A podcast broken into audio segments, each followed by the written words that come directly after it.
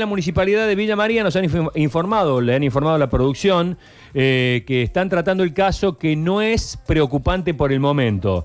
Estamos en línea con eh, Germán Ticera, subsecretario de Ambiente de la Municipalidad de Villa María, para que nos cuente cómo es la historia. Germán, gracias por atendernos. Buen día. Hola.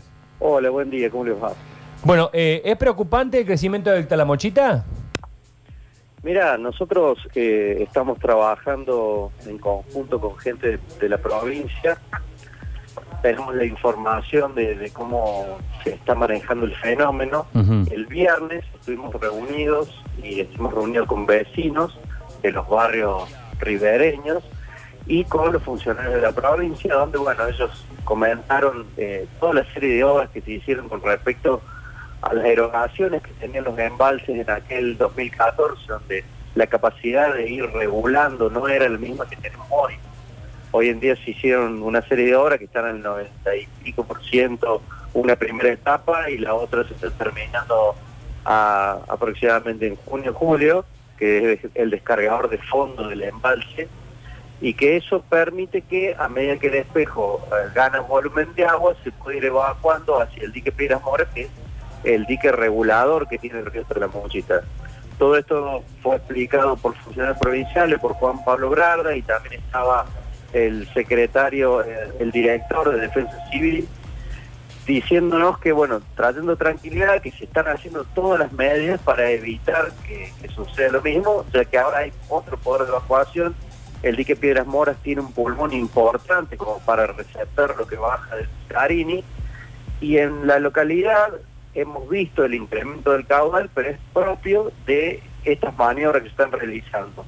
Anoche mismo nos comunicamos con la provincia por estas dudas que van surgiendo de los vecinos, porque vemos que el río está con un volumen importante de agua, Claro. y ellos nos comentaron de que, bueno, estuvieron haciendo mediciones in situ, a foros puntuales en los diferentes puentes, y en los valores de caudal son los que ellos calcularon para evitar desbordes. Nosotros hemos reforzado algunas zonas de la ciudad que son un poco más bajas para evitar que ingrese a las calles, pero hoy en día la situación es controlada y está siendo manejada de Bien. esta manera para evitar que haya un anegamiento. Las precipitaciones en la cuenca alta son bajas, eh, se estimaba unos 20 milímetros y que iba a ir disminuyendo a medida que pasa la semana, pero bueno, eh, esto depende de la naturaleza. Hoy en día el hombre está controlando la situación, pero siempre tenemos que tener mucha precaución con esto y cuando Claro. hablamos para, para uno llevar tranquilidad a los vecinos de que se está trabajando en eso, de que la municipalidad está en continuo contacto con la gente de provincia, de que nosotros le vamos informando las variables que vemos en el río, que estamos en el terreno, y ellos van haciendo sus ajustes. Pero ya, ya todos entendemos que a veces hay cosas que en la naturaleza no se pueden manejar. Eh, esto, digamos, ¿tiene algún correlato? Esto fue en el 2014, fue la situación más, más complicada que tuvieron por allí, ¿verdad? Sí, fue en el 2014. ¿Tiene algún correlato esto para que la, porque la gente lo está, está, está tirando un paralelo? ¿Tiene alguna eh, alguna No. similitud? La situación es diferente. Nosotros eh, tuvimos un análisis que mostró la, la provincia, hizo muchos estudios con respecto a eso. Hubo un, proyecto que se realizó durante dos años, que es el proyecto Relámpago, no sé si ustedes lo escucharon, pero se instalaron puntos de medición en todas las cuencas afluentes de, los embalses, puntos de medición en tiempo real. Y en ningún momento se dieron las características del fenómeno eh, de la tormenta que se dio en ese momento donde llovió mucha cantidad de agua en un periodo muy corto de, de tiempo, donde no dio tiempo a, a operar válvulas y se desbordó directamente el embalse y pasó de largo, digamos, el Piedra Mora y nos llegaron casi 400 metros cúbicos por hora.